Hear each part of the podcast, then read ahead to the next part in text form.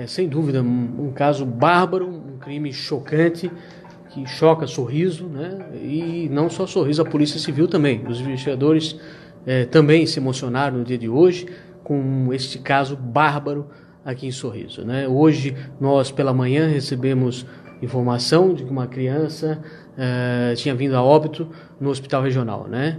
É, logo cedo também recebi uma ligação do médico legista que fez a necrópsia na menina, né? E o médico me relatava desde cedo que a menina havia sido abusada sexualmente, que havia uma lesão no ânus dela e que o pescoço dela estava quebrado. É, diante desses fatos, nossas equipes da Polícia Civil se mobilizaram durante todo o dia, todos os investigadores ah, da Delegacia de Sorriso pararam suas funções e se dedicaram a este caso. Ah, nós eh, logramos êxito em capturar o autor, eh, que em contradição foi ouvido, eh, mentiu no começo, Uh, logo depois começamos a juntar provas, materialidades, e ele nos confessou que na noite de ontem eh, estava fazendo uso de entorpecente, ingerindo bebida alcoólica nos fundos da casa da vítima e quando por volta de meia-noite, uma hora antes de deitar, resolveu uh, praticar esse ato bárbaro na menina. A menina foi até a casa dele pedir comida no início da noite, é um dos detalhes da investigação? É, essa menina, ela, ela, ela, os pais trabalham, né, e os pais chegam tarde da noite em casa. Então a menina estava sozinha, dormindo, né. Mais cedo, a mãe do, do autor é, sempre trata e ajuda essa menina com alimentação, cuidados, é, essa menina, inclusive, tinha ficado até umas 10, 11 horas brincando com as outras crianças no bairro e foi se deitar por volta das 11 horas da noite, né? Então, a, essa senhora, os vizinhos sempre ajudam, olham ali, né? Mas esse, esse, esse rapaz, que está preso conosco, é vizinho, é, mora nos fundos, usuário de droga, fez uso de, de, entorpecente durante toda a noite, como eu falei para vocês, e bebida alcoólica, e acabou cometendo esse ato. Qual foi a primeira versão que ele contou e a depois, que vocês notaram que era verdade? É, primeiro ele veio com uma história de que foi dormir 8 horas da noite para nós, né? É, nós já estávamos achando estranho, né? Porque ninguém usa bebida alcoólica, vai dormir 8 horas da noite, usa entorpecente, vai dormir tão cedo assim, né? Ele não tem cara de trabalhador, não tinha cara disso, né? Então isso já para nós já chamava a atenção. Nós fomos a campo, conversamos com o vizinho, conversamos com testemunhas e as pessoas nos relataram fatos diferentes que chegamos à autoria nesse momento. O doutor, ele foi cruel depois de esganar a menina, né? Ele fez sexo à força em todo o corpo da menina, né, doutor? Não, é, o, o, que ele, ele, ele nos relatou que a partir do momento que ele percebeu que a menina tinha vindo a óbito, estava o, roxo, o olho dela estava roxo, ele parou do ato, vestiu a menina novamente, cobriu ela novamente e deixou ela ali como se estivesse dormindo e foi embora, entendeu?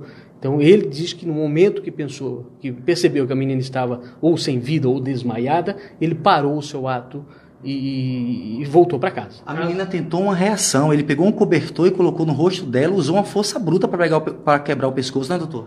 É, ele relata para nós que usou a mão, que a menina se debateu um pouco com as pernas, né, no momento, né, mas logo já ficou parada, né? Ele, ela abriu a porta para ele? Como é aconteceu? Não, a porta ali da residência fica aberta, fica encostada, né? É uma residência frente, mais né? humilde, né? Ele então, invadiu. Então, ele entrou na residência, como ele está sempre ali, ele convive com as familiares, ele desligou a luz da varanda, a, a, a lâmpada da varanda estava afrouxada, ele desligou a luz e entrou para dentro da residência e, e, foi até o quarto onde a menina estava dormindo, na cama Doutor, de casos assim costumam gerar muita revolta na cidade. Já há uma preocupação, inclusive, com esse, esse delinquente, quer dizer, nesse momento até a providência de transferi-lo para Sinop. Sem dúvida, ele vai ser transferido agora para Sinop, né, por, por segurança dele, né, nós, a nossa parte nós cumprimos, estamos cumprindo, eh, que é fazer justiça, né? E assim está sendo feito. Ele está sendo preso em flagrante, autuado em flagrante, né?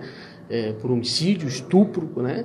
E a nossa parte está feita e, por segurança, ele será transferido para Sinop na noite de hoje. Doutor, vale ressaltar o trabalho da polícia. O senhor falou que todo mundo para tudo. É o segundo caso, assim, bárbaro que acontece em menos de um mês e a polícia rápida dá uma resposta para a sociedade. E, assim, infelizmente, duas vítimas fatais, mas a polícia está em cima. Sem dúvida, a Polícia Civil sempre está pronta para atuar nesses casos de grande repercussão, casos bárbaros, chocantes na sociedade. A Polícia Civil uh, dá uma resposta rápida à sociedade e assim faremos sempre, né? Esse é mais um caso que foi dada a resposta aí em menos de 24 horas. Doutor, inclusive a gente percebe que a equipe de investigadores também se mostra bastante abalada com esse caso, mesmo diante de tantos casos que vocês lidam aí no dia a dia. O que dizer para os pais que normalmente precisam trabalhar e que às vezes deixam seus filhos assim, né, meio que à mercê?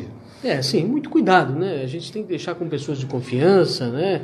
Procura deixar com alguém de confiança se for necessário trabalhar. E todo cuidado é pouco, né? Porque a gente não sabe os filhos da gente, a gente tem que ter cuidado, né? Por mais que temos que trabalhar, mas temos que saber onde deixamos, não podemos deixar ao lento aí. Mas a família é família trabalhadora da vítima, né? São todos trabalhadores, pessoas de muito bem e, e que cuidavam dessa menina, sim.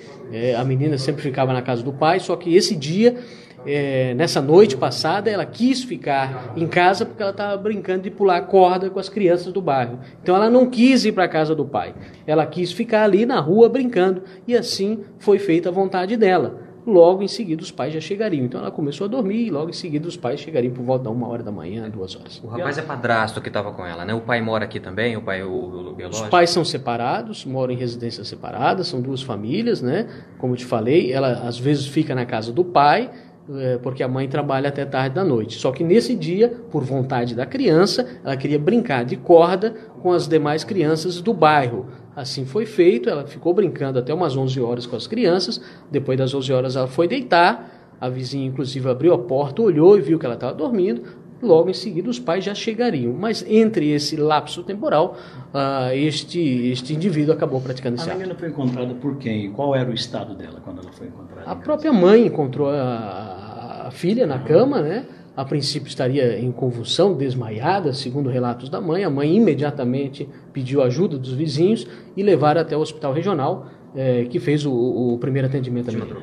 Doutor, ele vai ser transferido agora sem dúvida, nós vamos acabar aqui a lavratura do, do auto prisão flagrante e agora, daqui a alguns minutos, vamos encaminhá-los uh, para Sinop, onde ficará seguro.